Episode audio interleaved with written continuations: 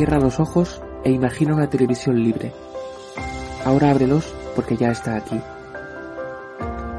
EDATV es una multiplataforma de contenido con más de 30 canales y sin censura.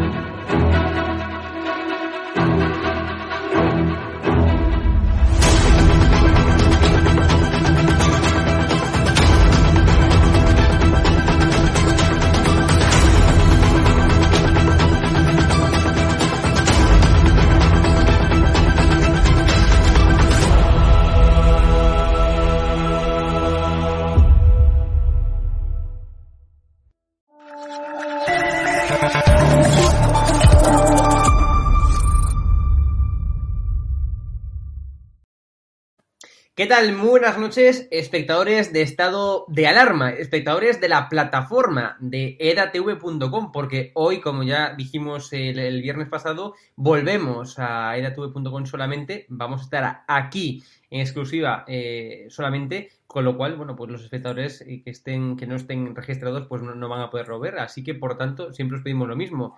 Eh, ya sé que los que nos estáis viendo, pues estéis registrados, pero eh, siempre decidle, por favor, a vuestros amigos, familiares, eh, a quien sea, ¿no? Decidles, oye, que a partir de ahora el murciano encabronado, el murciano encabronado de estado de alarma, que antes se emitía en YouTube, ahora solamente se emite en la plataforma para que, por tanto, se registren aquí. Ya estamos con Raúl, pero pasa que hoy vamos a hacer un pequeño, un pequeño cambio, mejor dicho, esta semana, eh, va a estar Raúl solamente, es decir, yo me voy a ir ahora mismo porque eh, tengo, que, tengo que disculparme, pero la semana que viene comienzo exámenes en la universidad y con lo cual, bueno, pues tengo que, tengo que estudiar, es decir, eh, sigo con clases, clases por la mañana, clases por la tarde, eh, tengo exámenes, la semana que viene, como dije, dos, comienzo ya, eh, y es que no me da el tiempo. Así que yo le ya le pedí disculpas a Raúl por la mañana, lo llamé, se lo comenté, me dice que no hay problema, y también os pido disculpas pues a vosotros. Así que nada, eh, le doy la, la bienvenida a Raúl y ya, me, ya lo dejo a él solamente, pilotar solo. ¿Qué tal? ¿Cómo está Raúl?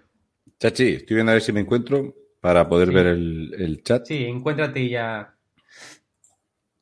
Mm, Así que, hoy, hoy más que nunca, eh, comentarle cosas a Raúl por el chat para que, para que lo tengáis entretenido, ¿no? Para que, para que tenga vuestro feedback también, ya que yo no voy a estar, bueno, pues entonces vosotros hacéis de mí en este caso. No, sí, la cosa. Estoy viendo a ver, eh, porque debería estar en el el- Sí, a ver, en espera, directo. Vale, aquí está. Ya está aquí. Vale, perfecto. genial. Pues yo te dejo, eh, Raúl. Eh, discúlpame eh, Dale y nos vemos y nos vemos. Gracias, un abrazo. Chao. Hasta luego, caballero. Pues nada, buenas noches. Eh, vamos a comentar eh, un poquito la actualidad de, de lo que estamos viviendo. Le pedí que tituláramos este el directo o que hablásemos de la subida de impuestos de este atraco a mano armada que estamos viendo. Muy buenas noches, señor Motorol. Al respecto de esto, eh, por si faltaba poco o si ya no era bastante, nos faltaba ver a Chiqui, Chiqui dando explicaciones de, según ella, eh, la justificación para esta subida de impuestos.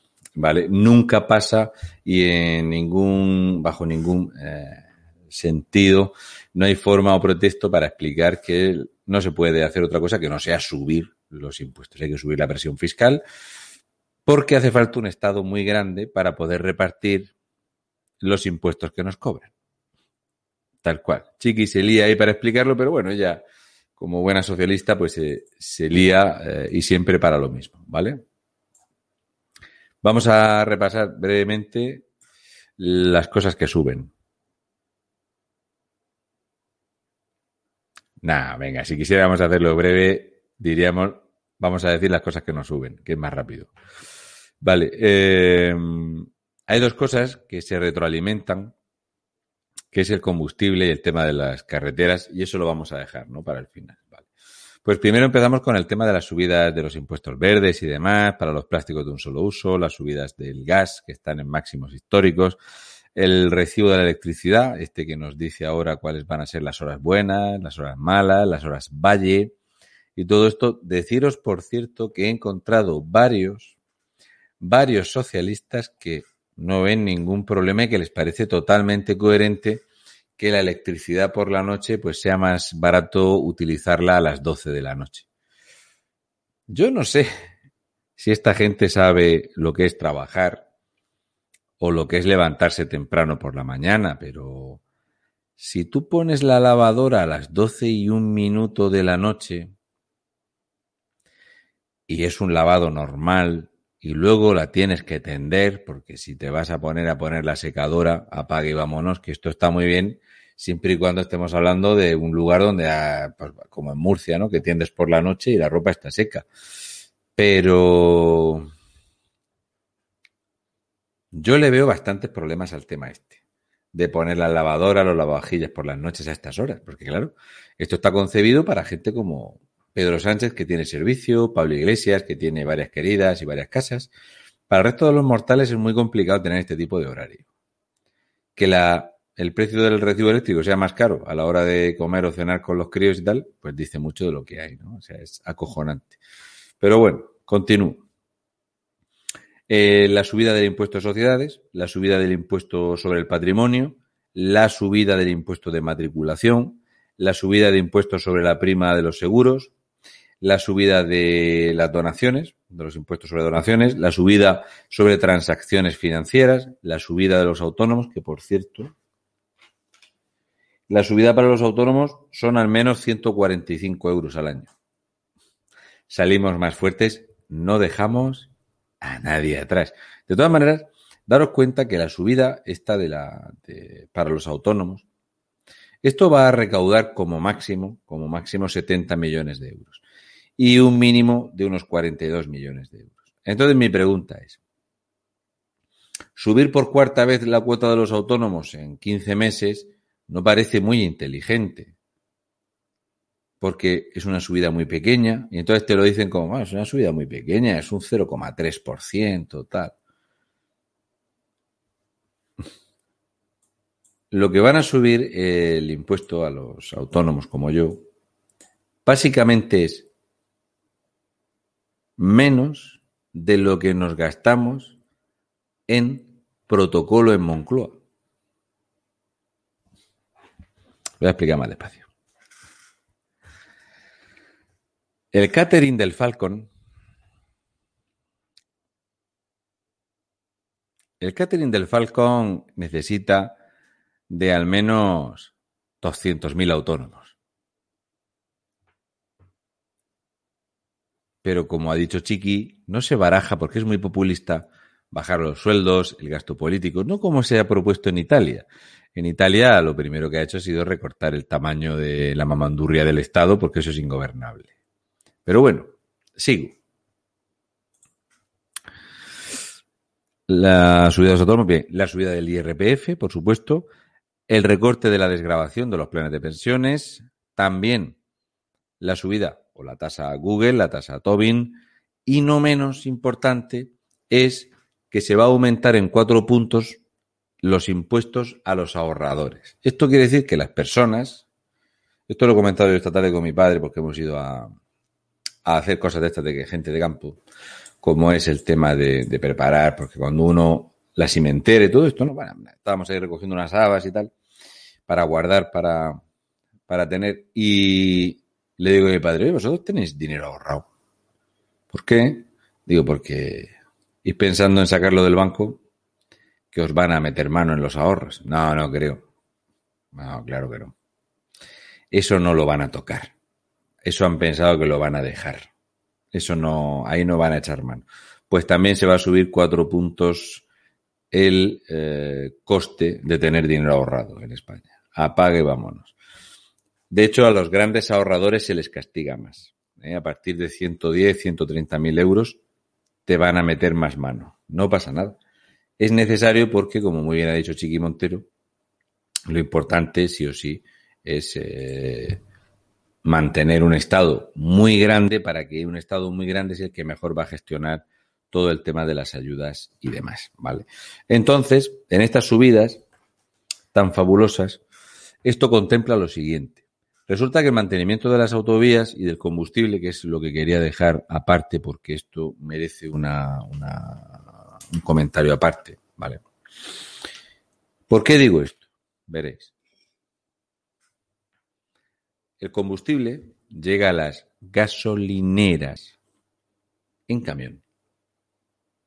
El camión que lleva el combustible consume combustible, pero además de consumir combustible, utiliza las carreteras. Esto quiere decir que el transporte de combustible va a ser más caro. O sea, el combustible, ya para los grandes compradores, porque las industrias, las empresas no compran el combustible al precio que lo echamos nosotros, ¿no? Yo el, el sábado llené el depósito del coche y hubo un momento que hice así, descolgué la manguera, la colgué, descolgué la otra pistola. Ah, no, era la otra. Porque no sabía cuál era el caro y el barato. O sea, al descolgar, digo, hostia, pues se ve que he cogido el plus. Voy a coger. No, era el barato.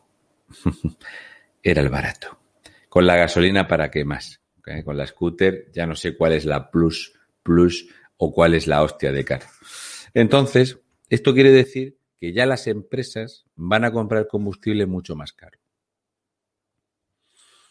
Se van a tener que optimizar los transportes y esto va a traer eso y el aumento del tamaño de los vehículos, el consumo, el desgaste y tal. Así que es una forma de hacer una doble presión fiscal con el tema del combustible. El combustible va a hacer que el propio combustible suba de precio y luego, por si alguien no lo sabe, resulta que los tractores, los camiones, todo eso, casi todos utilizan combustible, no son solares ni nada de esto, ¿no? No funcionan con aerogeneradores y tal. Entonces, esto va a repercutir sobre todo a la cesta de la compra. ¿Por qué? Porque tiene un, un doble gravamen. Uno, necesitas maquinaria agrícola para cultivar. Dos, necesitas camiones para el transporte de, de los alimentos. Entonces, vamos a ver cómo la cesta de la compra va a subir de precio. Unos dicen que un 7%, un 8%. Básicamente, pues hacer la cuenta. O sea, cada 50 euros de compra nos va a costar. Otros dicen que va a ser más, que se va a meter en el 7%, o sea, lo que sería un 14%, 7 euros por cada 50 euros. O sea, que imaginaros la cesta de la compra para gente como yo que tengo dos hijos, mi pareja tiene dos hijos, pues lo vamos a notar y bien. La subida de los combustibles, por supuesto, va a hacer que sea más caro pues, todo lo que sean las energías, eh, la electricidad y demás. El tema de los impuestos, Manuel Vargas, no se puede parar mientras tengas a este ejecutivo en el poder. No se puede parar porque este ejecutivo es el que dice que hay que subir los impuestos. Entonces, la cesta de la compra la vamos a notar sobre todo, es lo que más se va a notar. Daros cuenta que viene el verano, ¿vale? Yo no sé vosotros, pero eh, aquí llevamos tres días que ha apretado muy duro. Apretado muy duro hasta el punto que yo con la scooter me he ido a ver a la novia y me he ido en manga corta de la scooter. Esto es Murcia, ¿vale? Entonces, yo aquí normalmente cuando estoy con vosotros, pues mira, pues tengo una bombilla, tengo aquí otra bombilla, la pantalla genera calor, entonces pues yo normalmente los, los directos siempre pues pongo un poquito el aire y tal, porque si no, pues paso mucha calor, me sudo mientras estoy aquí. Pues esto quiere decir que seguramente pues hacer un- un- una charla en directo te va a costar un- 4 o 5 euros la fiesta. Y aquí lo adoptamos todo bien. Y el gobierno, ya habréis visto que ni PSOE ni Podemos ni nada, en ningún momento se baraja la posibilidad de bajar el gasto político. ¿Vale? Ahora bien, una cosa de las que más llaman la atención es que si es un, programa de más de 2.000 páginas de recuperación, transformación y resiliencia, ¿por qué los españoles no tenemos acceso público? ¿Por qué no han publicado las 2.000 páginas para que todo el mundo vea de lo que trata? ¿Por qué eh, nos lo van dando como en pequeñas dosis? Cada dosis es un guantazo. Toma, pum, un, otro, toma. Venga, las rentas. Uy, qué escándalo. Me retracto. ¿Y cómo te retractas si esto lo has mandado a Europa? No te preocupes, es mentira. Venga, lo de las carreteras, que es lo más llamativo. Yo recuerdo que la primera vez que comenté lo de las carreteras, mucha gente me decía que era imposible. El tiempo da y quita razones, como dice mi padre.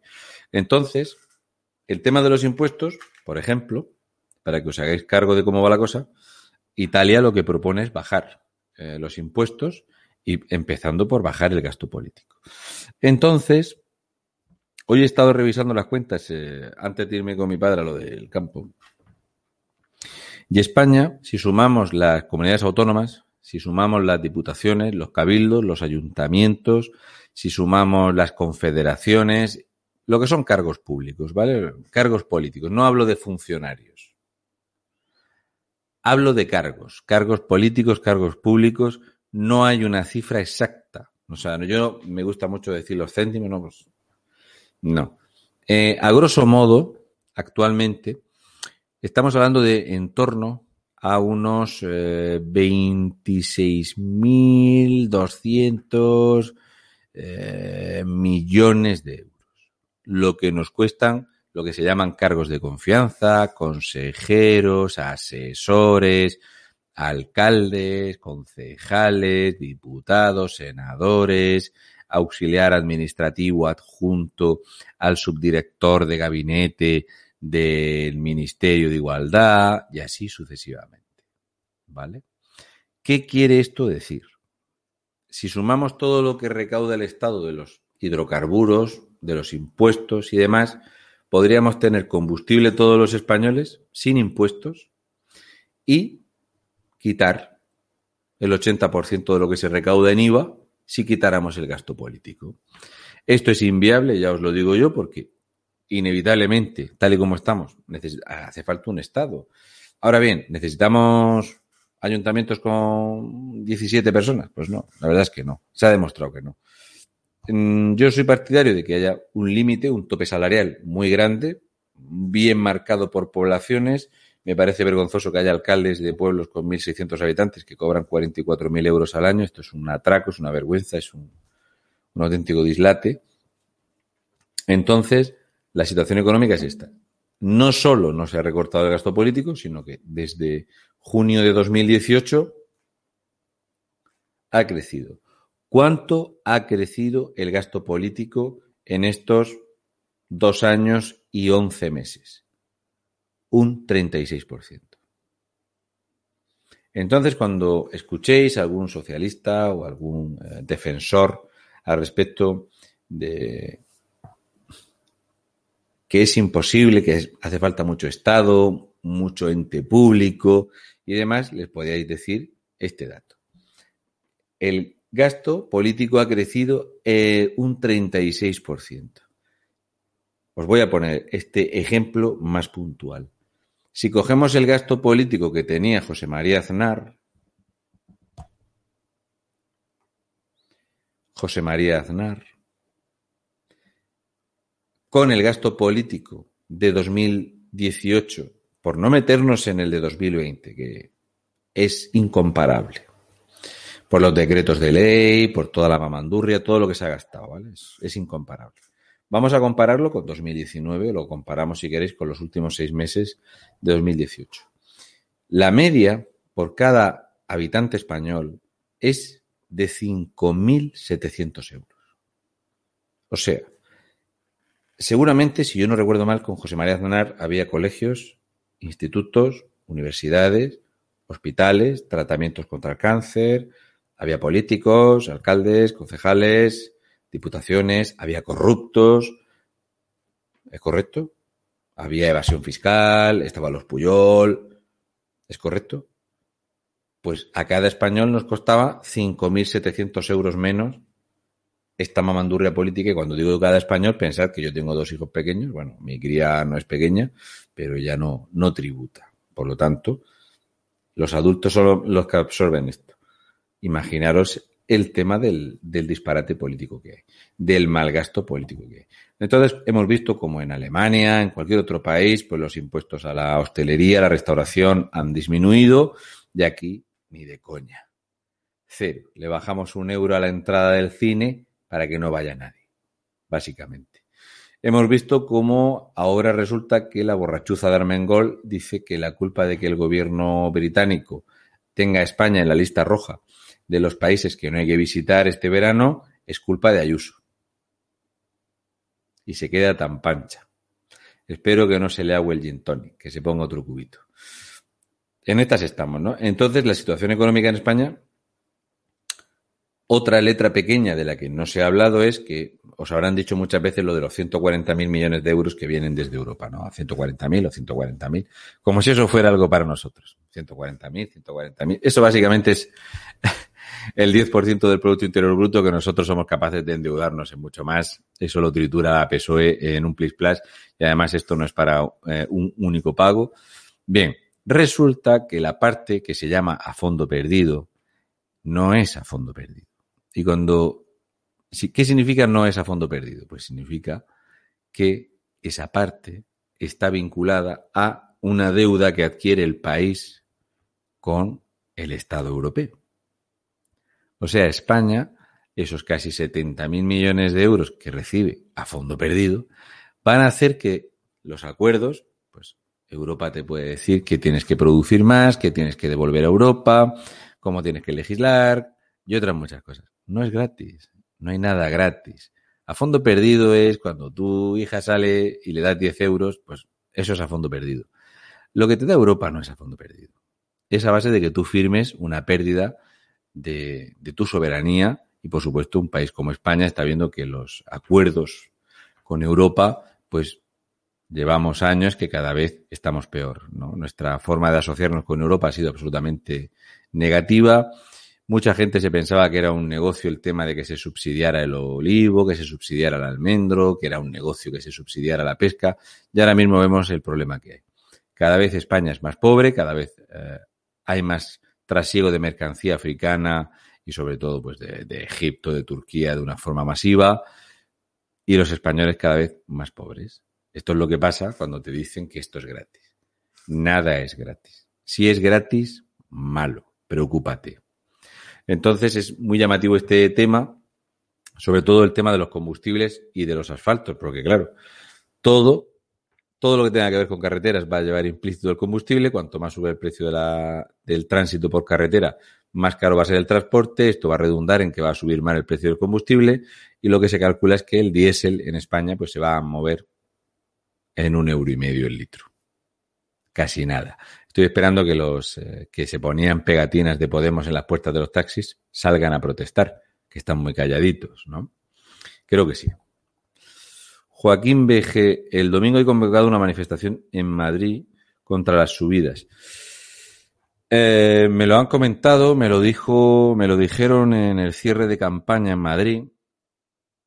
Mm, no sabía que lo habían anunciado ya, no lo, me lo han comentado hace un rato. Vamos, un rato es hace 35 minutos que lo habían confirmado. Creo que es en Madrid la concentración y, y no sé cómo, ¿Cómo va a transcurrir? No sé si, si podré ir o no, no tengo ni idea. Eh, es algo que tenemos que, que tengo que ver, porque claro, yo no, no, puedo irme así a bote pronto, que tengo unos churumbeles y cuando los tiene bastante tiempo te, les tomas cariño. Entonces, esto eh, me lo comentó el señor Alvise, eh, lo hablamos antes de ayer de, de empezar en el equipo F en directo Y nada, nos dijeron que no lo comentáramos, pero entiendo que si la gente lo pregunta es porque hay una, porque ya lo habrán anunciado cualquier cosa. Yo es que como ya no tengo esa red social donde se anuncia todo esto, pues ahí me pilláis eh, totalmente. Entiendo que lo habrán anunciado por ahí, ¿vale? No sé, si se puede ir, se irá, si yo encantado, si hay que, si se puede ir, yo, desde luego, ir a Madrid, pues eso son, para mí son nueve horas de coche y de vuelta, así que nada.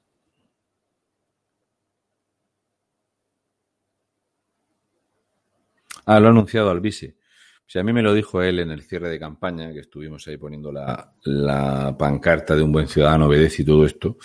Y nada, es una idea que yo la veo muy acertada, creo que eh, me parece increíble, nos tragamos todo lo que nos echen, eh, escuchar las declaraciones de Chiqui eh, dan, dan rabia, es una sensación ya de hartazgo. Yo, eh, mira, cuando le dio el pésame Pedro Sánchez al, a Bildu porque se había suicidado una etarra de mierda en la cárcel, yo hice tope, hice tope con el gobierno. Yo para mí ya fue el, el colmo ya es, y todavía veis que siguen llegando los guiños y las bajadas de pantalones a, con Bildu, con ETA, y esto yo no sé, yo entiendo que estamos ante la despedida, se está preparando ya, esto es abonar el terreno para el tema de las elecciones. El PSOE ha venido a hacer lo que tenía que hacer, se han forrado hasta las trancas, nos han desangrado, nos han arruinado. Eh, cada vez que escucho alguna nueva medida es eh, es para hacérselo mirar y, en fin, yo estupefacto y atónito de ver cómo la, la, la, gente se lo traga todo. Es que lo que te echen, lo que te echen es una cosa brutal, ¿no? Eh, la tolerancia que hemos, que tenemos a, os garantizo que si de luego estuviera otra gente en el, en el, gobierno, si hay otra gente en el gobierno, no os preocupéis, que estaríamos ahora mismo en movilizaciones todos los días, eh, violencia en las calles, eh, esto es una vergüenza, los desempleados manifestándose, los pensionistas manifestándose y así sucesivamente. Todo el empleo público manifestándose y tal y cual. Pero nada, no, pasa nada. Aquí estamos, no pasa nada. Hay que aguantar que si no eh, nos llaman fachas y, es lo que hay. Lo de Albise, Nines Cuadrado, pues yo la verdad es que lo voy a buscar, a ver, porque yo ya te digo que como a mí me echaron de la red social y me han contestado diciéndome que no...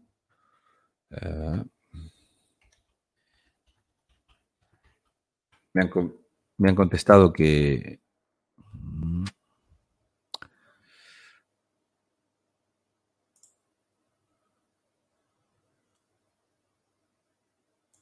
Ah, sí. Dice, ¿te sumarías a una gran manifestación sin siglas ni ideologías para impedir el robo de los peajes en toda España que pretende encarecer el transporte, productos y alimentos? Los derechos no se conceden, se conquistan. Pues creo que es esto, ¿no? Esto lo publicó y tal. Y, y nada, ya ves que a, ayer mismo nos dijo que no, que no lo anunciáramos en público porque todavía no había fecha. Pero bueno, si decís que es el próximo domingo, es lo que hay.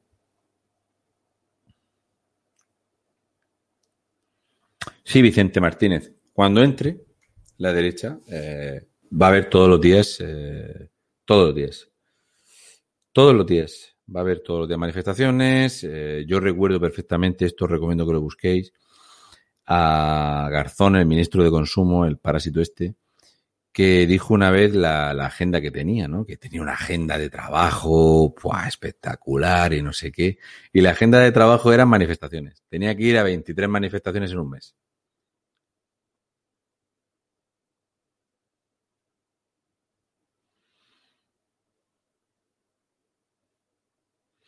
Jules Desen, eh, yo es que he tenido que actualizar porque el chat no se me carga bien, ¿vale? Entonces, lo siento, intento leer eh, lo más posible. Entiendo que a vosotros a lo mejor os pasará también, pero eh, a mí el tema del, del transporte eh, en tren es lo más coherente. O sea, cuando tú tienes que mover masas ingentes de, de o sea, peso, peso en cantidad, se hace o vía marítima o vía ferrovial. De hecho, normalmente, pues los grandes puertos tienen para descargar vía ferrovial. Pero, por ejemplo, de decirte que aquí en Cartagena casi todos salen camiones. O sea, aquí cuando llegan estos transportes que a lo mejor llevan 500.000, eh, llevan 500 millones de kilos, pues eso se, tiran meses saliendo camiones, ¿no? Y aquí mucha gente que trabaja de eso. Tenemos una población muy cerca se llama Pintada, que tiene una tasa descomunal de, de transportistas. Y es así. Eh, porque las infraestructuras ferroviarias españolas pues están a- absolutamente abandonadas porque no hay un duro. Es que no hay una perra. Es que no se hace mantenimiento. El sábado a las 8 en Madrid. Pues no sé. Yo me lo ha preguntado mi churri antes de entrar. No sé si se podrá ir o no se podrá ir. Entonces, eh, no sé. Si, si hay respuesta o no, yo eh, me lo han comentado, no sé si podré ir o no.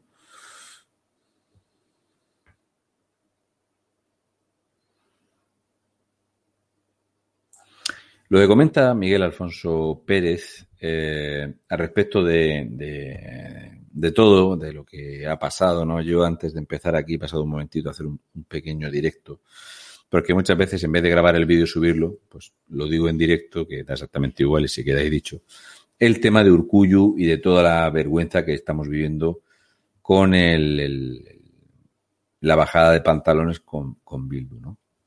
Entonces, la intención de Urcuyu es eh, aumentar el gasto. ¿Te toma eso? Aumentar el gasto por eh, preso, dar todo tipo de, de trato favorable a los terroristas, a ellos, cooperativas que se van a dedicar a cuidar de sus pobres familias, de tener un terrorista en la casa, un asesino y todo esto. Y va a haber todo tipo de, incluidas, por ejemplo, actividades eh, eh, lúdicas, eh, darles o buscarles un empleo, buscarles una vivienda, bueno, es un chupi. Es mucho mejor ser terrorista que ser padre de familia numerosa en este país. Es lo que hay. Pero lo de Urcuyu va más allá. De hecho, va más allá. Si buscas el Plan General de Seguridad Pública que ha presentado el Partido Nacionalista Vasco, pues te va a pasar como a mí. Te vas a poner malo. Te va a dar, te va a dar mal cuerpo. Ya te lo digo yo. Carlos Muñoz Mora, la paga extra de julio de los funcionarios no peligra. De hecho, el enorme problema que tiene este gobierno, el enorme problema que tiene este gobierno, es que una de las exigencias que firmó fue bajar el sueldo y el tamaño al empleo público. Y ellos saben que cuanto que toquen el dinero del empleo público, pues ya enseguida manifestaciones por toda España. Pero es que otra cosa de las que firmaron fue bajar las pensiones. Porque las pensiones, o sea, tú no puedes comprometerte a pagar una cosa que no puedes pagar.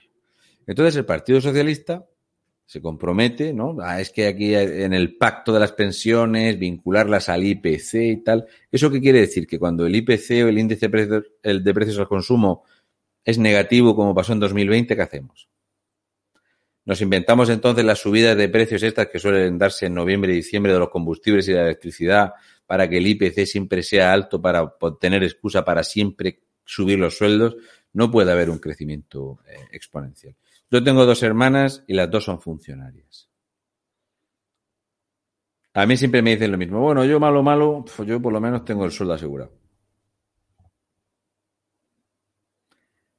¿O no? Malo, malo.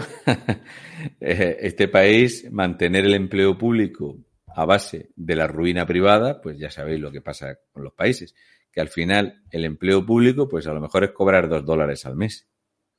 Entonces, creo que la gente, que las personas que pertenecen al, al, erario público saben perfectamente que las plantillas en muchos casos están absolutamente sobredimensionadas y en otros casos no hay gente. Esto es muy chocante. O sea, podemos ver lugares donde no hay carga de trabajo para todos los que hay y otros lugares donde tienen mucho trabajo. Esto es así. Luego lugares donde se debería de ahorrar enormemente en gasto público, como es por ejemplo justicia, justicia con un sistema informático absolutamente obsoleto, con una complejidad administrativa acojonante, con una dilación en los expedientes.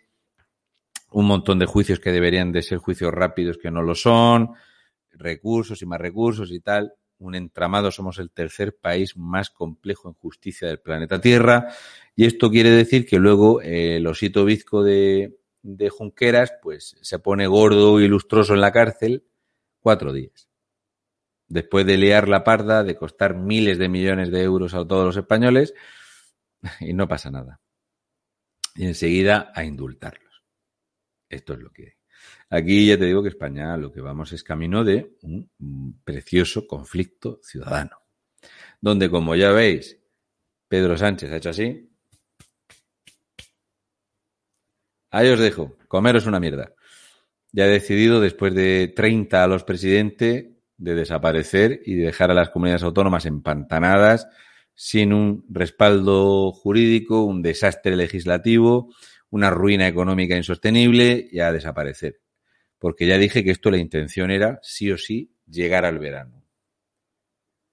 El PSOE de Pedro Sánchez vive de llegar a llegar a Navidad, ya la gente se ocupa de otras cosas, luego viene un tramo chungo, este tramo es chungo, porque claro, al no haber Semana Santa y todo eso, el tramo es chungo, que es llegar a verano. Ya una vez que llegues a verano, en las teles empezaremos a ver reportajes de la playa, cosas que nunca se han dicho, como por ejemplo eh, las personas mayores que no estén al sol en Córdoba a las 3 de la tarde. ¿De acuerdo?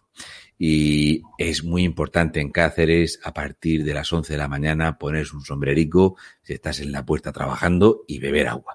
Y con esto se van llenando noticias porque es algo que la gente no lo sabe. ¿Tiene usted un niño eh, que es muy pálido? Pues sáquelo usted a la puerta a las 4 de la tarde aquí en Murcia, que es muy sano para la piel. Cosas así. Entonces, ya la PSOE desaparece, por eso yo le puse fecha a este gobierno en otoño. Le puse fecha a este gobierno en otoño. En otoño, si no se convocan elecciones antes de final de año, se harán para primeros del año que viene. Y si no se convocan elecciones para primeros del año que viene, pues aquí va a haber una crispación social acojonante y el PSOE sabe ahora mismo que tiene que intentar sobrevivir a Pedro Sánchez. Por supuesto, ahora se va a culpar a Iván Redondo de la mala campaña en Madrid y todo esto. Vemos como históricos del PSOE atacan a Pedro Sánchez sin compasión. Hay una fractura enorme dentro del partido y las políticas eh, que propone eh, este gobierno son un dislate, como el empleo juvenil. Es un dislate épico.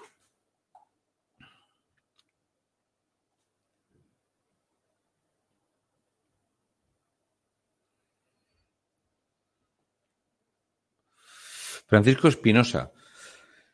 El fin de Pedro Sánchez como presidente del gobierno, no solo como presidente del gobierno, eh, la escisión actual en el Partido Socialista es tan grande que Emiliano García Paje, Emiliano García Paje, ya lo señala públicamente diciendo que cuidado con lo que vaya a pasar en verano, que va a ser responsabilidad de, de la administración y de las personas que están gestionando en este momento. Señala directamente a Pedro Sánchez. De hecho, no solo eso, sino que dice que de lo que suceda este verano y de la presión hospitalaria y de la ruina económica, habrá cargos que dependerán de ello. Ojito que esto lo ha dicho Emiliano García Paje, con la que tiene en Castilla-La Mancha la tercera comunidad autónoma más endeudada de España, la que la número uno en creación de empleo público y sale el tío a hacer un revilleta, a dar lecciones morales. Entonces, eh, ya digo que es muy, muy llamativo la situación.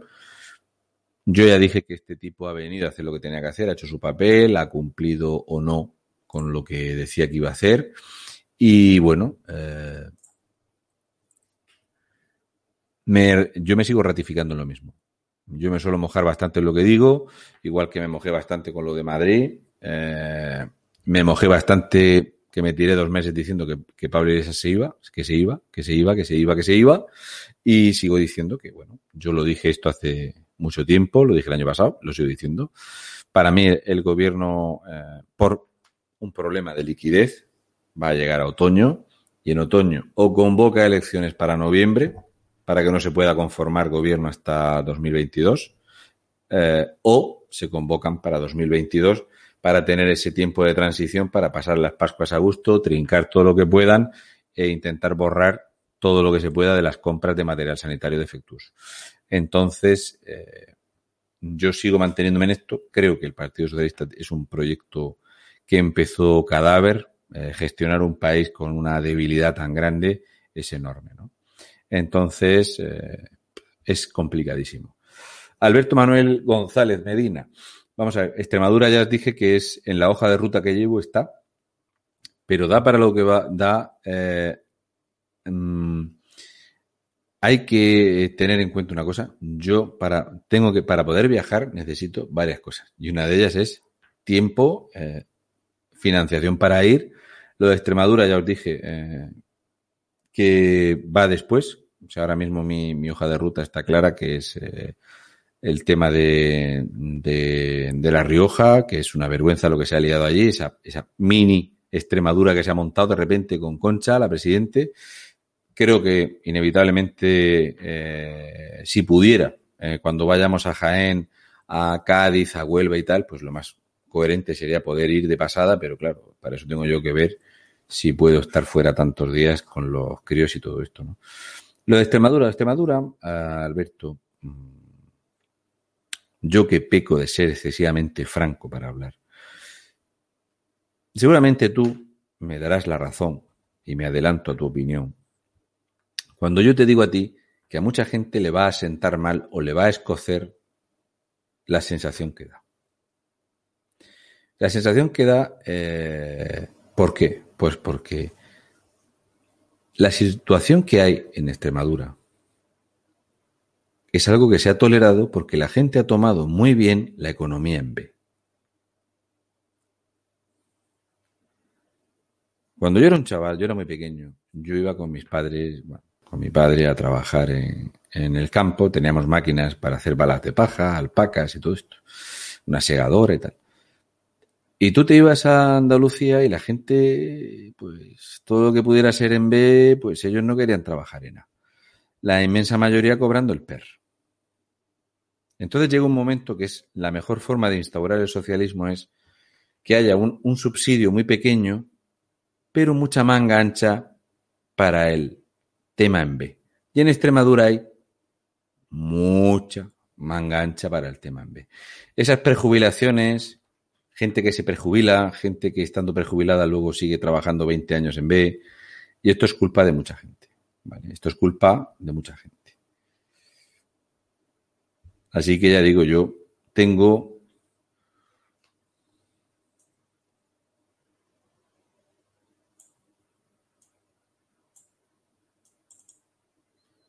en la carpeta de tareas para 2021.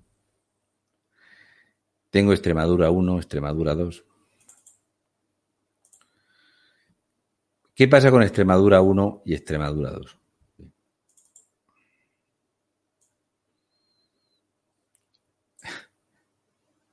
Esto te va a gustar.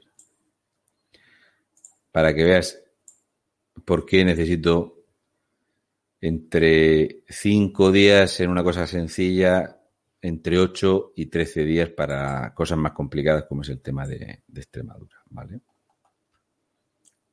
Por ponerte un ejemplo, porque claro, es que ponerte a hablar de una cosa y luego lo peor es que te pones a hablar de una cosa y todavía hay gente que dice, es que no has hablado de esto, es que no has hablado de no sé qué, es que no has hablado de lo otro, es que tal, que te has dejado esto, tal. ¿Vale? Mira. Os lo voy a enseñar para que veáis que cómo lo, cómo lo compongo, ¿vale?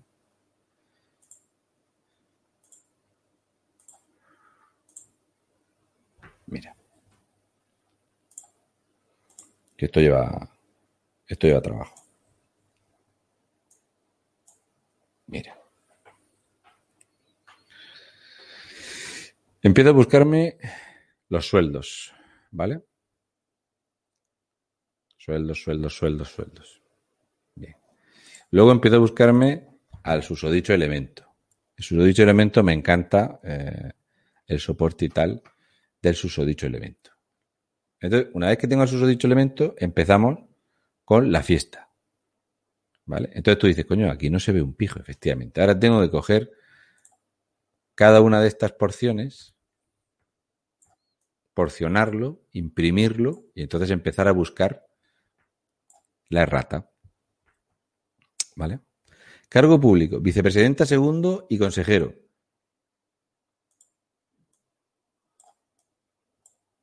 $74.584 euros. Y empezar así. Tiki, tiki, tiki, tiki, tiki, tiki, tiki, tiki, tiki. para que sepáis lo que tritura ¿eh? Extremadura.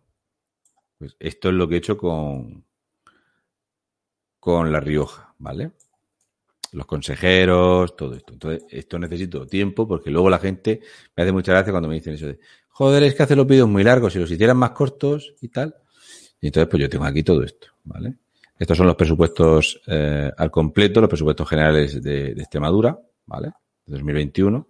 Pues esto, que seguramente los extremeños no los repasáis, ¿eh? son unas poquitas páginas, solamente son 579, pues entonces hay que ponerse a repasarlas, ¿vale? Los presupuestos, los gastos, el pasivo, el activo y todo esto. Luego hay una cosa que me gusta mucho, ¿ves? Son las subvenciones para UGT y comisiones obreras. ¿Vale? Entonces, eh, todo esto, eh, ya digo, lleva su tiempo. Me gusta poder ir a los sitios, hablar con la gente cuando presento un tema y todo eso, pues claro, tiene que ser que pueda, que se pueda hacer y que, y que, y que se llegue a la gente, ¿no? Muchas gracias, María Matilde. Gracias, Ramón.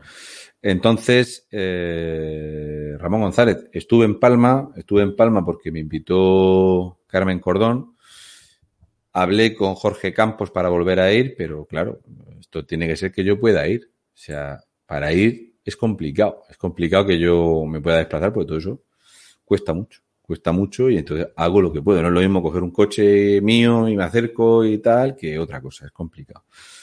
Ojalá fuera un medio que tuviera esa capacidad de decir, toma, pues aquí tienes todos los meses 1.500 euros para que vayas a los sitios y tal. Venga, pues de, de lujo, venga, perfecto. Pero no va la cosa así. Entonces, eh, ya digo que todo, todo esto para mí lleva mucho trabajo, mucho tiempo, muchas horas para componer. Eh, eh, mira, esta la he terminado, ¿vale?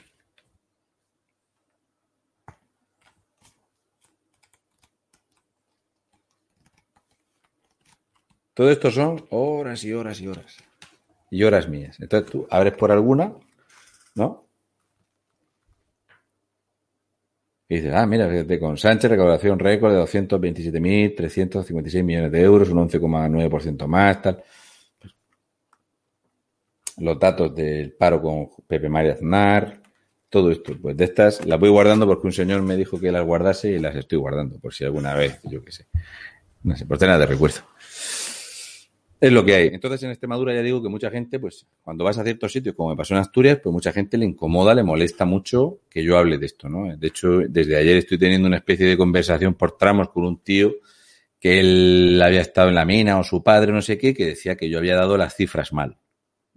Y me ha soltado unas peroratas diciéndome que yo me equivocaba, que no daba bien las cifras y tal. Y al final, pues cosa que no me gusta hacer, eh, pues le he dicho, mira, escúchame, yo no sé cuál habrá sido tu experiencia personal, tú, tu padre, tu abuelo, el que sea que haya sido minero y tal, de la indemnización, pero yo te voy a dar aquí las cifras que están publicadas por UGT. Y entonces, ahora, esta tarde me ha contestado diciéndome que, bueno, es que él lo de UNOSA no lo sabía. Entonces, si yo estoy dando una información, no es una cosa que a mí se me ocurra. No es algo que a mí se me, que yo diga, ay, pues ya que estoy aburrido esta tarde y voy a ponerme a hablar de los mineros de UNOSA. Y voy a dar cifras inventadas, yo que sé, como si fuese Jorge Javier Vázquez. ¿Vale? Yo voy a hacer aquí un facu, voy a decir lo que me dé la gana, voy a pedir dinero y ya está.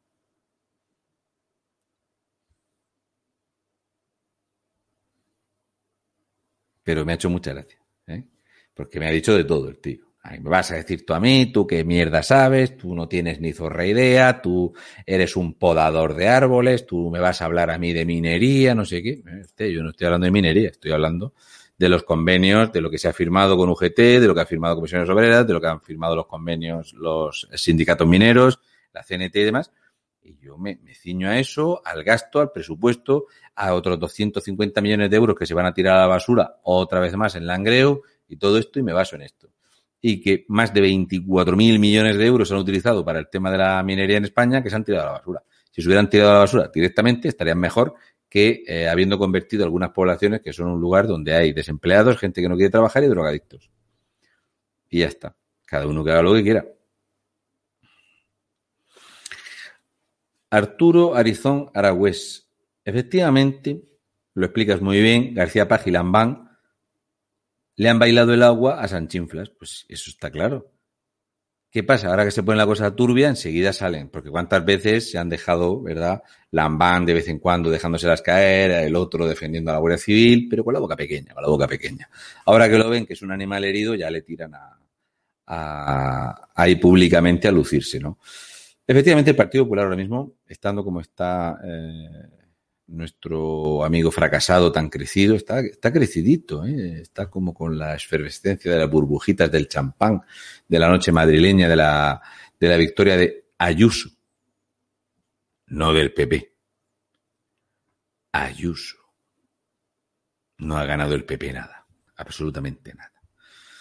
De hecho, yo estoy convencido que si no hubiera participado fracasado, hubieran sacado mayoría absoluta, seguramente. Yasmina Gil, vamos a ver. Eh, Guadalajara, no solo Azuqueca, eh, Guadalajara es uno de los ayuntamientos que, los que me habéis visto hablar en directo, de vez en cuando la dejo caer, Azuqueca de Henares. De vez en cuando lo dejo caer lo de Guadalajara. Eh, las poblaciones que tienen este problema, este problema, la frase esta tan famosa de los, pañuelos, los pañales y los políticos hay que cambiarlos a menudo por la misma razón, es buenísima, ¿vale? Es chapo. Y es muy recomendable.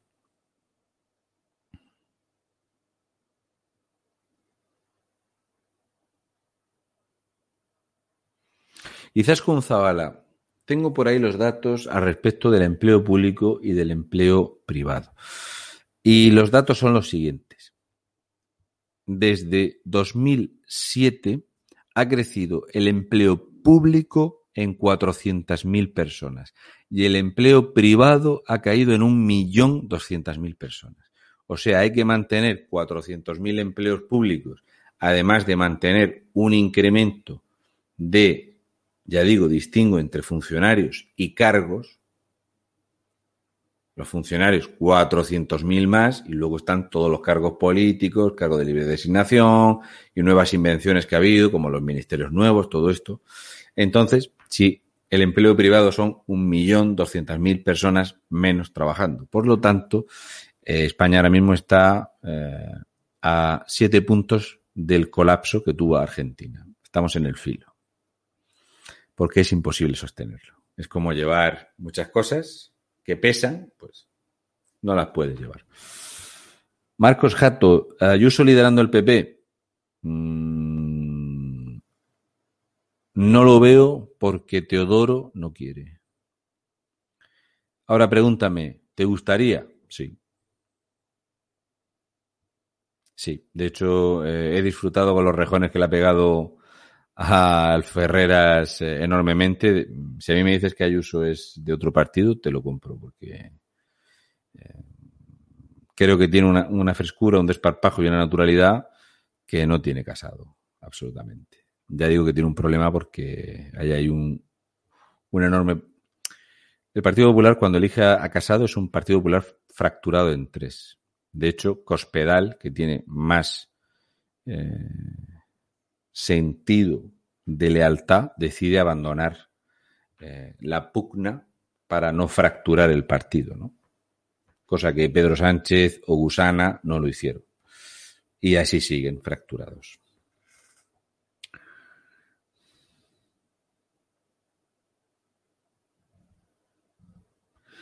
Antonio Rivero, el... voy a hablar de Sevilla, voy a hablar de Ayuntamiento de Sevilla, ¿vale? Eh, mira qué color tengo aquí. ¿Lo ves? Fíjate.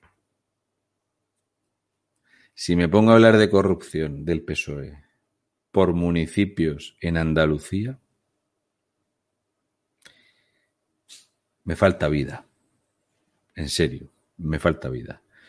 Lo bueno que tiene cuando te desplazas por ahí en coche es parar y hablar con la gente en diferentes eh, ayuntamientos, pero si yo quiero hacer una cosa seria, una cosa contrastada y demás, yo no, no tengo tiempo ni capacidad para desglosar municipalmente todos los lugares por los que voy a pasar. Yo lo siento, yo soy una persona que sé decir por favor, gracias, perdón y todo esto. Y, yo reconozco lo que se me da bien, lo que no se me da bien y lo que soy capaz de abarcar. Yo no soy capaz. El Ayuntamiento de Sevilla lo tengo muy, muy, muy adelantado, todo lo que es, eh, de hecho, como soy tan cabrón, a la carpeta, ¿vale? Eh, esta se llama Cargas de La Rioja, La Rioja, y esta le he puesto Achuntament de Sevilla, ¿vale? Y entonces en el Achuntament de Sevilla, ¿vale? Pues eh, tengo de todo. Relación de trabajadores, retribución, sueldos, eh, de hecho, sueldos de algunos enchufados, asesores, y luego les pongo nombres como Ole, Ole 1, Ole 2. Por ejemplo, si le damos a Ole, pues en Ole tenemos esto. ¿Vale?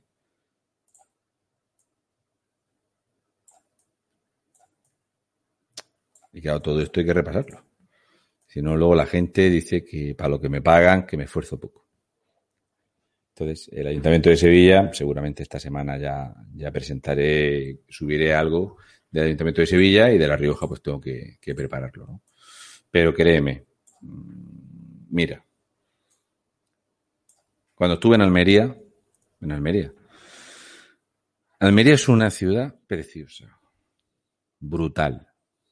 Tiene puerto, tiene unas playas acojonantes, tiene alta montaña, tiene clima continental y tiene el ayuntamiento más pobre de Andalucía, que es Vícar. ¿Cómo es posible? El más pobre, el más pobre de toda Andalucía es Vícar. Y nadie lo diría, joder, macho. El más pobre, la renta más baja de España. Es brutal. Y te metes en el ejido y en el ejido tienes una fractura que para ver otra fractura de ese tamaño te tienes que ir a Cádiz. O sea, rentas altas y rentas muy bajas. Mucha criminalidad. Y en el ejido, ¿sabes qué? Que mucha gente me decía que qué hacía yo metiendo las narices allí en el ejido. Porque hay gente para todo. Entonces, si yo me pongo a hablar de tu pueblo, ¿no? De Miera, eh, Cañada Rosal, ¿no? Eh, no Miera, que es Mira, Cañada Rosal, pues seguramente habrá gente que dirá que qué hago yo metiendo la necesidad y gente que son socialistas de pura cepa que dirán que yo, eh, a mí no me interesa tocar aquello, que me calle la boca. Es lo que hay, ¿no? María José Vallespí Rodríguez. San Roque no actualiza desde 2019. He de decirte que más de 4.000 ayuntamientos no, no actualizan transparencia desde 2017. ¿Vale?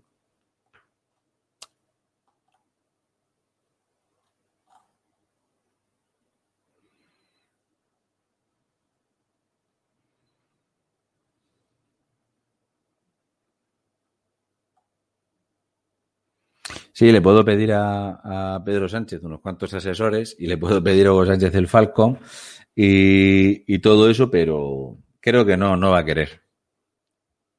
No me lo va a dejar. Llámame loco, pero me da en la nariz que no, que no me lo va a dejar. De todas maneras, sigo diciendo que eh, creo que para mí es básico quitar la mierda en grande, o sea, quitar lo, lo, lo, lo pesado, ¿no? Eh, sacar. Eh, o sea, por ejemplo, yo tenía mucho interés hoy en comentar el desastre de, de, del PNV y todo esto. Creo que es importante que la gente vea todas las lo que ellos llaman figuras fiscales, que le llaman figuras fiscales porque Atraco estaba cogido. Creo que es bueno, ¿vale? Creo que es bueno. Eh, creo que es importante y sobre todo que esto, eh, por ejemplo, habrá mucha gente en Sevilla que después de que yo explique esto o en La Rioja, van a decir esto. Y vosotros, los que estáis aquí en el chat, me podéis decir si es cierto o no, si os suena esto. ¿Vale? Esto, por si os suena.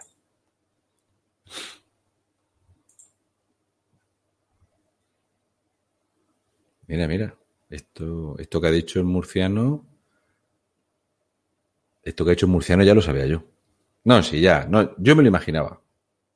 Yo me lo imaginaba. No, si, si se sabe, se sabe. Esto se sabe. No, si ya me lo imaginaba yo. Sí, sí, sí, sí. No, esto. Claro, claro. No, sí, se veía, se veía. Ajá. Yo lo tenía claro. Hombre, yo no lo sé, o sea, no lo sé con los numericos, pero yo, yo lo, me lo imaginaba. Entonces, en el momento en el que se hace normal y común y corriente, ¿no? Este comentario de que es aceptable, que es normal, que es cotidiano, que eh, un- una persona se mete en un ayuntamiento y se tira ahí cinco legislaturas, salgan ricos y nosotros no hemos hecho lo que teníamos que hacer.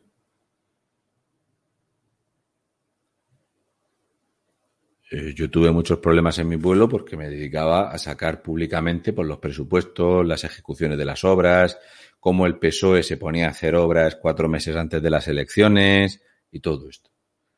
Entonces era como, mira, este tío sacándonos estas cosas, que esto, esto no le interesa a la gente, mm, tal, me iba a los sitios a grabar, eh, aquí hubo un desastre con los contenedores de basura, y yo hacía esto, yo, a modo de protesta, de decir, joder, pues mira qué lástima el pueblo, pues mira cómo está esto, mira cómo está lo otro, mira cómo se gasta el dinero, estas obras de mierda que están haciendo aquí y tal.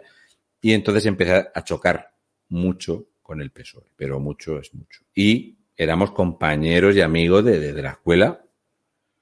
O sea, yo he estado 21 años en una peña de las fiestas de mi pueblo con el alcalde del pueblo, que se lleva un año o dos conmigo, o sea, toda la vida juntos. Y ahora llevamos dos o tres años que a mí no me habla nadie. Amigos de toda la vida, que ya no son, esto no son amigos, esto eran conocidos. Si fueran amigos no estaríamos así. Pero es así, ¿no? Entonces, eh, es llamativo, ¿no? Pero esta es la situación. Entonces, yo creo que en, en algún momento, cuando yo digo eso de que echar la papeleta está muy bien, pero que digamos que hay que seguir el movimiento. O sea, yo he hecho la papeleta, pero vamos a ver, ¿no? Sobre todo a nivel municipal, ¿no? Donde uno puede hablar con un concejal, donde uno puede hablar con el alcalde y decir, oye, esto, ¿cómo va esto? Y hacerlo pasar vergüenza. Y juntarse unos cuantos vecinos, ir a preguntar, oye, esto, ¿qué pasa aquí? Oye, ¿cómo va la deuda? Una pregunta, si urbanismo está parado, ¿por qué hay siete auxiliares administrativos ahí contratados? Pregunto. Si ya hay ocho funcionarios, ¿para qué necesitas siete auxiliares administrativos si no tienen trabajo, no tienen nada que hacer? Este tipo de cosas. ¿Vale? Entonces yo creo que esto sería muy importante. ¿eh? Entonces, eh, es llamativo. A nivel municipal, pues quieras que no, aquí en mi familia, en mi casa, pues mis hijos, mis hermanos, mis padres, todo esto, eh, pues era como, madre mía, aquí hay un, la gente no te puede ni ver en el pueblo, ¿no? Hay, hay una parte de mi pueblo, un 20% de la población que me odian, pero me odian a muerte, en mi pueblo. El resto no, el resto de puta madre. A mí me hace mucha gracia. El, domingo fui a- con mi hija a comprar un- una cosa de comer. Y me pidieron una foto dos personas en mi pueblo, ¿no? Digo yo, joder, fíjate. Pero darte cuenta cómo un particular, que yo no soy nadie, yo soy una persona normal y corriente, que tengo mis inquietudes, me gusta creo que es más sencillo hacerlo público. O sea, si tú no tienes nada que esconder, lo haces público. No sé si me explico. La gente que me ha conocido por ahí, cuando voy a algún sitio de España, soy lo que se ve, lo mismo que se ve. No podría estar aquí fingiendo un papel, porque luego con el tiempo pues te aburres del papel y caes en, en contradicciones. Entonces ver como gente que tú conoces desde primero de GB, que ahora te odian a muerte, dices, me alegro, me alegro. Y la verdad es que me alegro mucho porque es un, un peso que me he quitado encima de, de toda esta gente, que resulta que para que yo les hiciera de cenar o para que yo con mi forma de contar las cosas, pues yo hacía muchos monólogos por las noches y todo esto contaba chistes y hacía monólogos y tal. Yo a esta gente le he dado muchas veces de comer los he entretenido y, y resulta que ahora tienen esta, este odio y esta animadversión hacia mi persona, pues me alegro mucho de haberme quitado esta gentuza de mi vida, ¿no?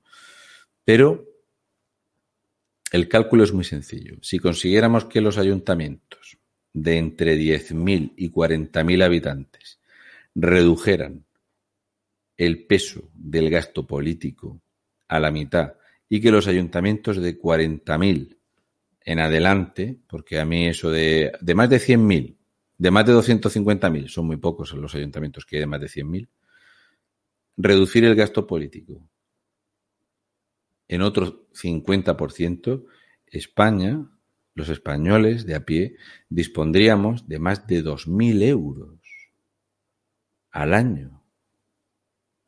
Entonces creo que sería bueno poder exponerle a la gente lo de, es mejor la realidad de esta subida de impuestos que proponen Chiqui, Nadia Calviño, Pablo Iglesias, Pedro Sánchez, o es mejor que a nivel local no tener concejales que cobren 65.000 euros es mejor no tener alcaldes que cobren 80.000 euros, más de 80.000 euros, como el, el Golfo de Valladolid, que es un sinvergüenza absoluto, es un tío que le gustan los yates y el lujo. ¿En serio no creéis que tener un alcalde en Valladolid, por poner un ejemplo, ¿eh? Eh, ese alcalde en Valladolid no estaría bien pagado cobrando 35.000 euros? No digo 20, digo 35.000 euros. Que sea un buen gestor, que haga las cosas bien y cobre 35.000 euros. ¿En serio con 35.000 euros y haciendo algo que se supone que te gusta, que lo haces por cariño, que lo haces porque, porque te surge, porque tienes vocación, porque lo haces por tu gente, con 35.000 euros no estás bien pagado?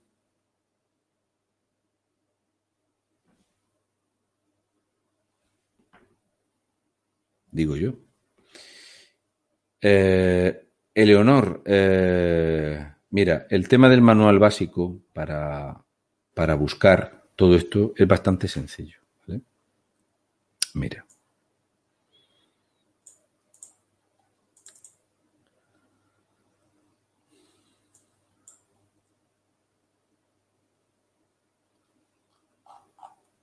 A ver, te lo, voy, te lo voy a poner muy sencillo.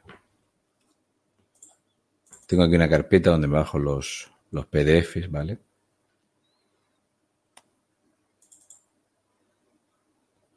Mira, si tú te metes en los portales de transparencia de los mm, ayuntamientos, cabildos y todo eso, mira, por ejemplo, esto es un PDF, ¿no? Yo tengo una, una carpeta, ¿vale? Y yo aquí guardo los PDFs, ¿vale? Tengo un montón de PDFs, tengo otra carpeta de PDFs, tal, tengo por aquí uno, eh, por aquí otros, tal, ¿vale? Entonces, pues, por ejemplo, abres este PDF y entonces yo lo que quiero saber, por ejemplo, es lo que se publica, eh, en este caso en el gobierno de Canarias, ¿vale? Y entonces empezamos a ver los sueldos.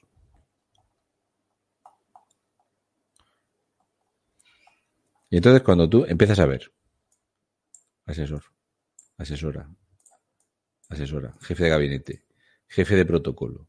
Jefe de protocolo. José Manuel Riviero Hernández. 51.320 euros.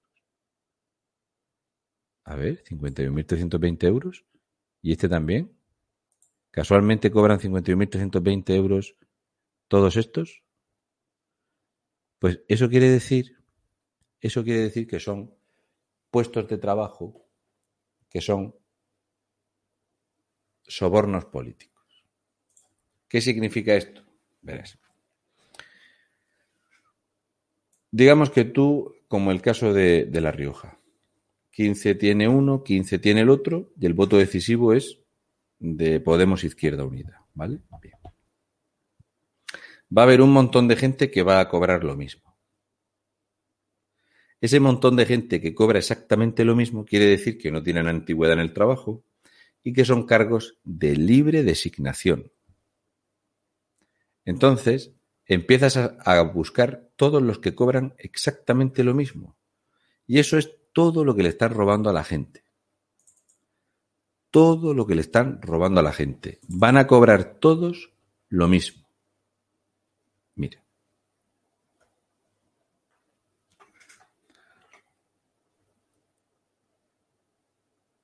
¿Vale?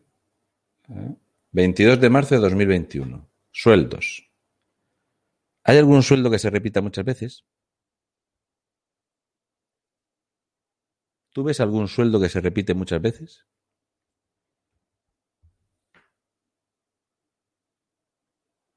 ¿Por qué cobran todos lo mismo? ¿Tienen todos la misma antigüedad? ¿Tienen todos el mismo cargo? No, no. Aquí tenemos coordinador general de comunicación, del plan de transformación, del plan de eh, comunicación del plan, publicidad, el asesor de la presidente, un asistente personal, responsable de medios digitales. Cobran todo lo mismo. Esto son cargos puestos a dedo. Esto es gente que no ha echado un currículum, que no ha buscado trabajo. Esto no es una empresa privada. Aquí cobran todos lo mismo. Entonces son cargos. Entonces yo me molesto en coger y empiezo a contarlos, a sumar y digo, pues veréis, en este sitio se roba tanto. Entonces esto es algo que todo el mundo puede hacer. ¿Qué es pesado? Es pesado. Aburrido. No te lo imaginas. Entonces yo normalmente me pongo música de fondo de los años 50, floja, y yo. Hay veces que se me hacen las 3, las 4, las 5, las, no sé. Y ahí voy. Es lo que hay. Rubén Beltrán, el tema del 11M en, la plataforma, sí. Sí. Sí lo voy a tocar. Porque creo que es una cosa que me lo pide mucha gente y creo que es correcto hacerlo. Y no solo tocarlo, sino me gustaría que entrase gente en el chat para que, que les pilló allí, que estuvieron cerca, que, que expliquen todo lo que se vivió aquella mañana, de cómo se cortaron las comunicaciones por teléfono antes de y otras muchas cosas. Entonces sí, definitivamente sí, sí voy a hablar del tema totalmente.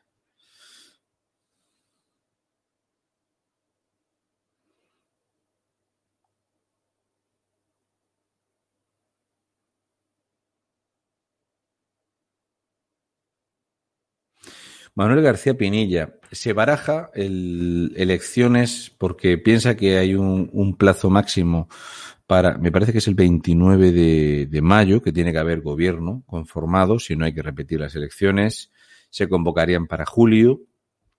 Y bueno, eh, hoy ya ha habido manifestaciones en la calle, la gente salta a la calle porque mira la situación, la situación de, mira, cuando te engañan muchas veces, cuando te engañan, cuando te engañan muchas veces, la gente llega un momento que hay un hastío total, ¿no? Entonces, digamos que el que se creyó toda la milonga y salía disfrazado con trapos amarillos y todo eso, que se pensaban que iban a ser un país y que dentro de ese país iban a ser todos millonarios y tal, están absolutamente frustrados. Y la frustración es muy peligrosa.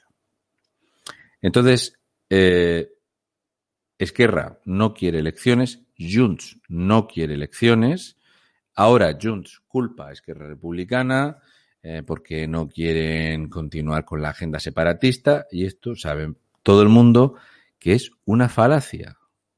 Y entonces hay mucha presión social porque la CUP la alimenta, porque Podemos en Cataluña alimenta el odio separatista y eh, Junts y Esquerra tienen que seguir vendiendo humos de que sí, de que está así, la vía unilateral, la tal.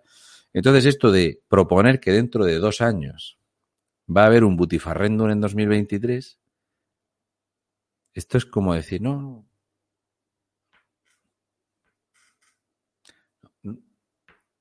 que voy. Ah, esta sí. Si hay repetición electoral eh, como se baraja en julio, yo eh, creo que las posiciones se van a mover poco o nada, absolutamente, y la reticencia a convocar elecciones por parte de Esquerra y de Junts es porque tienen pavor a que Vox se meta en 20 diputados, que eso va a ser un problemón para ellos. Es un enorme problemón. Y el Partido Socialista, el PSC, está calladito porque, viendo la situación nacional, saben que el que más va a perder va a ser el PSC. Totalmente. Entonces, eh, la repetición electoral, yo soy de los que opina que viendo el pufo que es el PSC, haría que subiera tanto Esquerra como Junts y Vox. Entonces, quizá tuvieran mayoría suficiente para gobernar Esquerra y Junts y no depender de la CUP. Mientras dependan de la CUP, eso no va a funcionar porque la CUP no les pregunte de economía, ellos se piensan que rompiendo con España y fracturando la sociedad catalana ya son felices con eso. Odian la higiene personal, pero les gusta la crispación.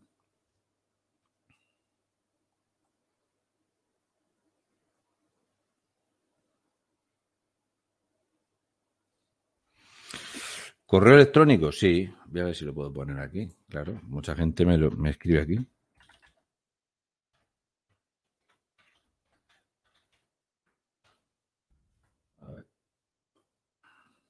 No sé con qué nombre aparezco yo aquí.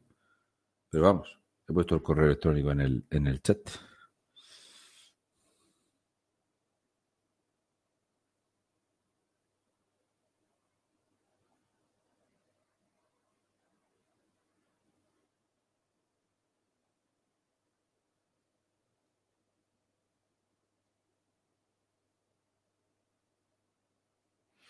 Rafael Arenas Arroyo, los 80 mejor música. mm, Si eres español, medio medio, pero yo escucho los- la música de los años 50 americana, los 50s. Es lo que me gusta. Yo, desde que era muy pequeño, muy pequeño, muy pequeño, eh, me gustaba mucho el. Yo me quedé prendado viendo a, a Elvis, a Aaron Presley, y es mi época. Yo me quedé ahí. Es la que más suelo escuchar. Escucho casi de todo, pero cuando tengo que trabajar me pongo algo así. Iván Lozano Gay, el tema de Navarra, el tema de Navarra, como ya comenté, mi intención es, en el momento en el que vaya para La Rioja, obviamente, mi intención es, si pudiera eh, pasar unos 5 o 6 días, es ir a los dos lugares. Pasar por Camprovín, eso seguro, Camprovín tengo que ir, eso lo sabe hasta Dios, que tengo que ir a Camprovín. Y luego me gustaría muchísimo pasar por Navarra, de hecho, eh, conocí a una diputada del Partido Popular en, eh, eh, cuando fui al cierre de campaña de Vox en Madrid, la mujer magnífica, atentísima, una señora muy maja, me saludó, eh, me habló de Teodoro García Egea, que yo me metía mucho con él, no sé qué. Me dijo que, bueno, que había mucha gente del Partido Popular que me seguía y que, mm, por favor, que fuese a Navarra, porque la situación en Navarra estaba muy mal. O sea, no como diputada del Partido Popular, sino como mujer en Navarra decía que, bueno, que Navarra era un desastre, que estaba sucumbiendo a las eh, políticas socialistas y de Bildu y que, y que yo tengo la libertad de poder hablar o de hacer cosas que, que la política está atada, ¿no? Entonces, esta señora me lo comentó eh, y claro, mi intención es, para que no me pase como la otra vez, que una semana fui a Cantabria y a la semana siguiente a Asturias. Y créeme, conducir ocho horas y media o nueve horas y media que he llegado a meterme es, es un parizón muy grande, llego, llego lío. Entonces es aprovechar para ir a los dos lugares me gustaría mucho. Tiene que ser que se monte la infraestructura, de que haya gente que me eche una mano, de, sobre todo de gente que me pueda acompañar eh, para llevarme a los sitios, todo eso, básicamente. Oh, Carlos Muñoz Mora. Eh, Federico Jiménez Santos, no veo yo viable a día de hoy que vaya a, departir o charlar conmigo. Eso, eh, no, no va a ir por ahí la cosa. Creo que Federico Jiménez Santos tiene mucho que contar del 11M, más que yo seguramente. Y, y nada, yo ya digo que creo que eh, él debería de tomar, porque creo que fue el punto de inflexión en España. O sea, aquí el momento donde hay una emergencia en nuestra eh, débil e imperfecta, porque no puede ser perfecta, porque yo no soy perfecto, no puedo exigir la perfección a nada, cuando yo soy muy imperfecto, a nuestra democracia, que aún así nos permitía vivir bastante bien. Incluso con toda la corrupción y toda la mierda que había, se, ha podido vivir muy bien en España, ha habido unos años muy buenos en este país. Y creo que Federico debería de, de, Yo argumentaría lo que quiero comentar básicamente en las pruebas físicas, sin meterme en opinología, exponer las pruebas y que la gente cree su opinión. No me gusta nunca teledirigir la opinión de la gente y ya está. Entonces creo que él eh, tiene muchísima mano, ¿vale?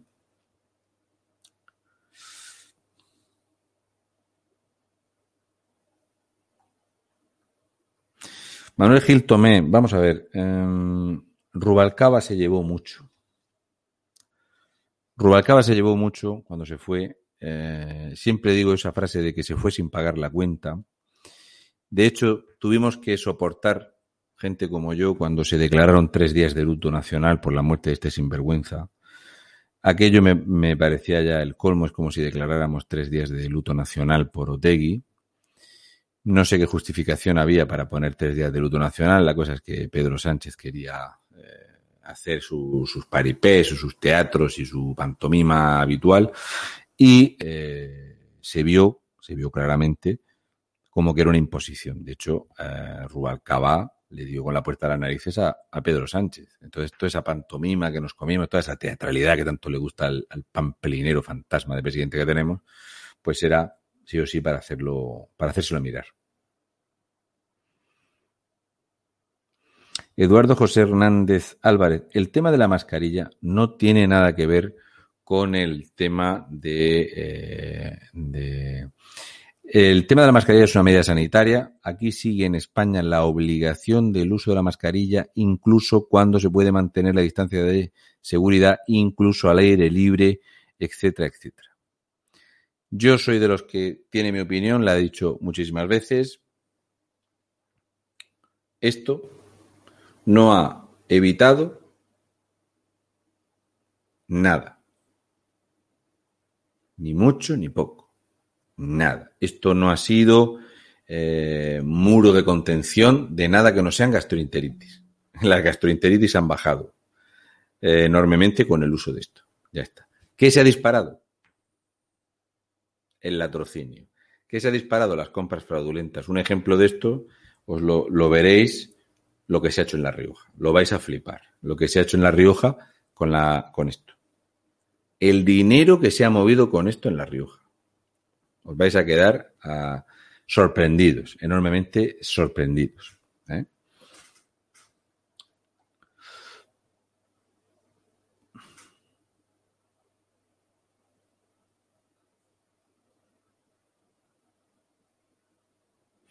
Víctor Ruiz eh, Roberto, vamos a ver, el tema de, del voto del pato es de la siguiente manera. El voto del pato es el voto que más le gusta al PSOE. ¿Por qué? Porque el PSOE vive por y para él pan para hoy, hambre para mañana. Ande yo caliente, ríase la gente, ¿vale? O trinca, trinca, trinca, y los demás que aprieten, ¿no? Como mi padre siempre dice eso, que venga detrás que corra.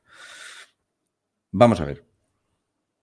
El tema del voto del pato, inevitablemente las primeras veces que votan, sí o sí, tú le votas estómago agradecido al que te ha dado los papeles, al que te ha dado la, el ingreso mínimo vital, el que te ha dado la tarjeta roja que te regulariza para trabajar, el que te dice que puedes invitar a ocho familiares, etcétera, etcétera. ¿Vale? Al que te pone una vivienda, el que te dice que no pasa nada. Bueno, hoy he estado haciendo un repaso de la cantidad de viviendas que hay asaltadas en la región de Murcia es un disparate. Esto es, es de esos escándalos soterrados. No hay lugar donde no haya, eh, bueno, lo que está pasando en Mazarrón, en la Unión. Hablo de Murcia, ¿vale?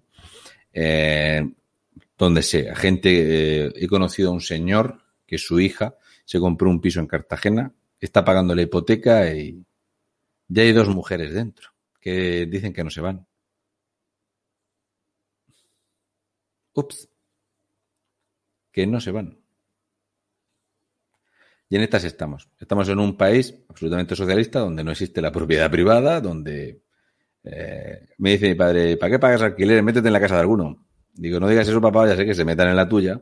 ¿eh? Cuando te vienes aquí al campo, vaya que te metan en la casa y entonces verás qué, poca risa va a tener. ¿no? Vamos a tener que hacer nuestra técnica de desalojo express, que es muy efectiva, os la recomiendo. Compraros una motosierra, funciona muy bien. Entonces, ya se sabe el ejemplo de Melilla.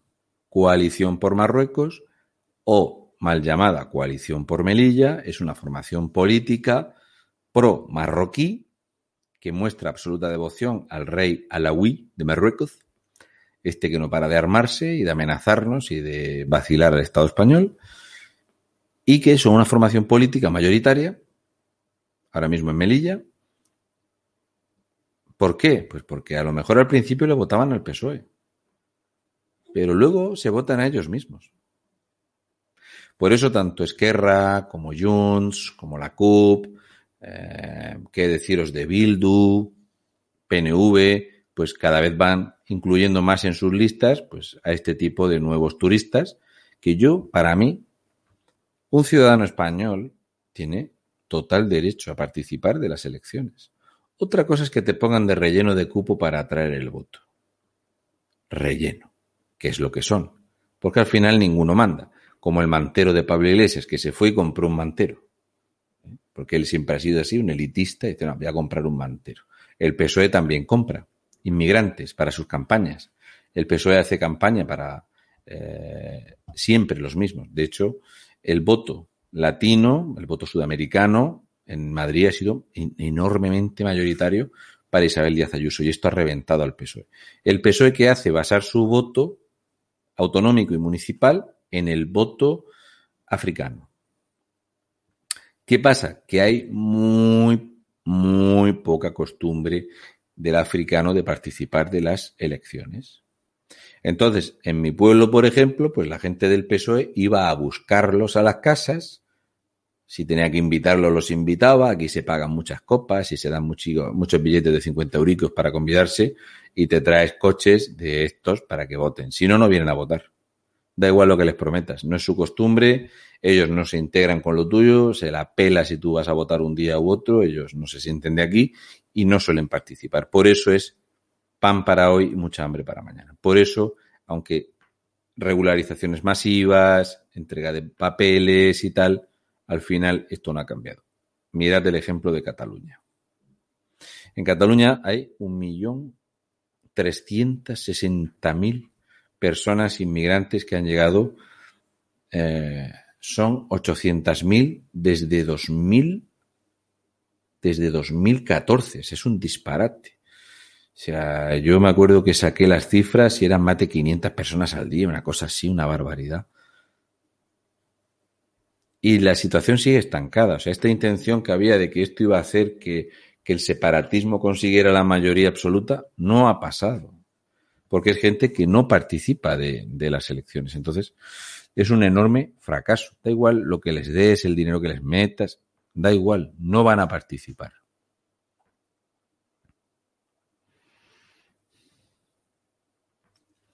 Pere Fausto, eh, Ciudadanos, desde luego, se queda fuera de, la, de Cataluña. El Partido Popular, no. El Partido Popular no, porque el Partido Popular tiene dos grandes activos y uno de ellos es el señor Albiol. Entonces, fuera, totalmente no, pero desde luego, como ahora, a nivel residual, sí. Eso seguro. Jucol, el tema de los generales en Francia me parece fabuloso. De hecho, lo he comentado varias veces. Eh, lo he comentado mm, varias veces en estos últimos días.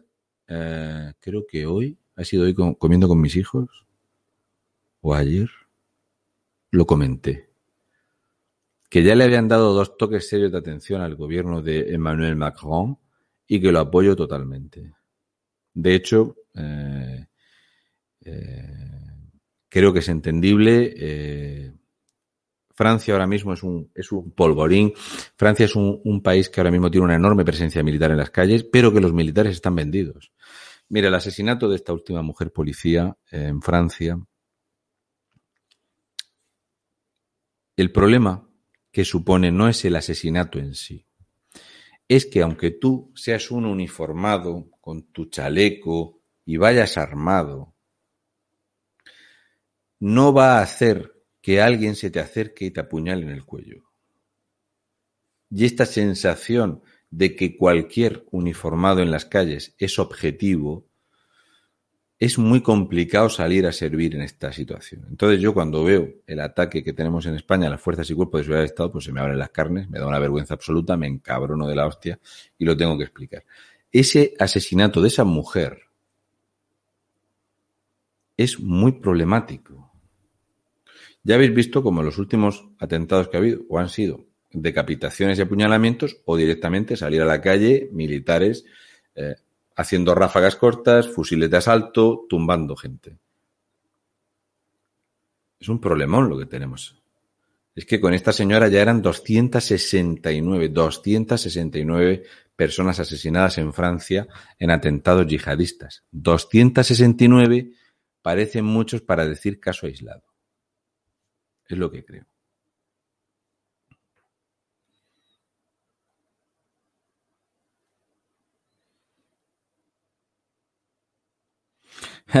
José Fernando Álvarez, no, Revilla no, no ha dimitido, de momento está viendo a ver dónde, dónde se dan vueltas.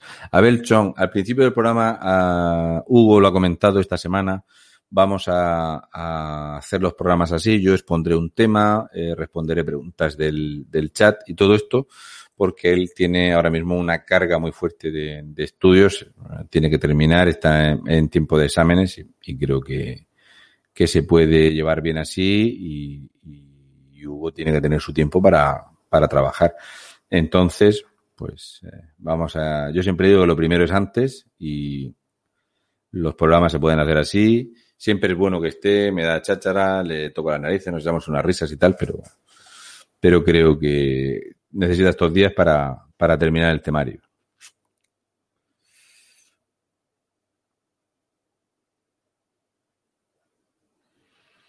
Bueno, pues eh, Luis del Pino también sabe, pero hay mucha gente que sabe del tema. Si esto es muy sencillo, es coger la...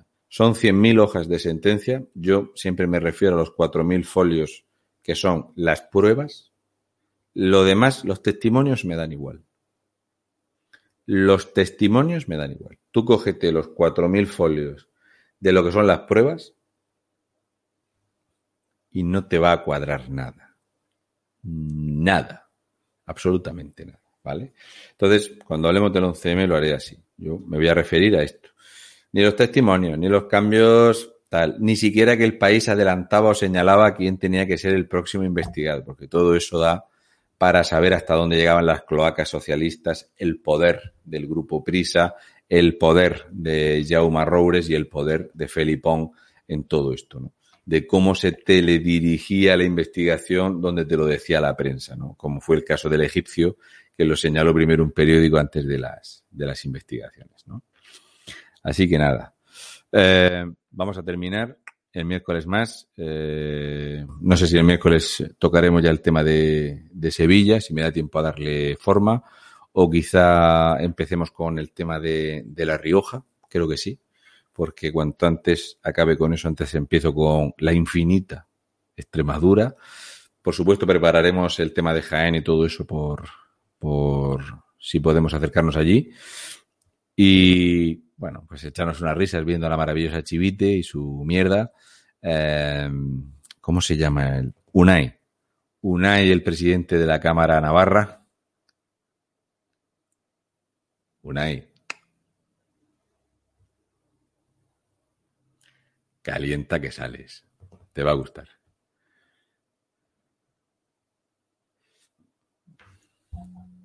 Bueno, vamos a ir cortando que es hora. Voy a ver si está Hugo por ahí.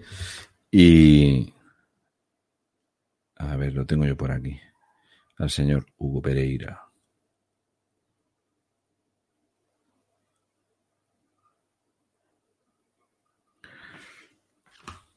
que a lo mejor ahora hace un OnlyFans y entra descamisado, nunca se sabe. Las cosas son así. Nos vemos el miércoles, ya digo, si vemos si vemos una cosa, no sé, tocaremos uno de estos temas, ¿vale? O bien empezaremos con La Rioja, o bien el tema de, de Sevilla. Eh, ya lo vemos cómo vaya avanzada la cosa. ¿Qué tal? Estoy por aquí, chicos. Nada, que ya estuve aquí estudiando. Dime adiós y... que me voy. Adiós, Raúl. Te, te quiero. Buenas noches, buena gente. Venga, Buenas noches, un abrazo. Chao. Chao. Cierra los ojos e imagina una televisión libre. Ahora ábrelos porque ya está aquí. EDATV es una multiplataforma de contenido con más de 30 canales y sin censura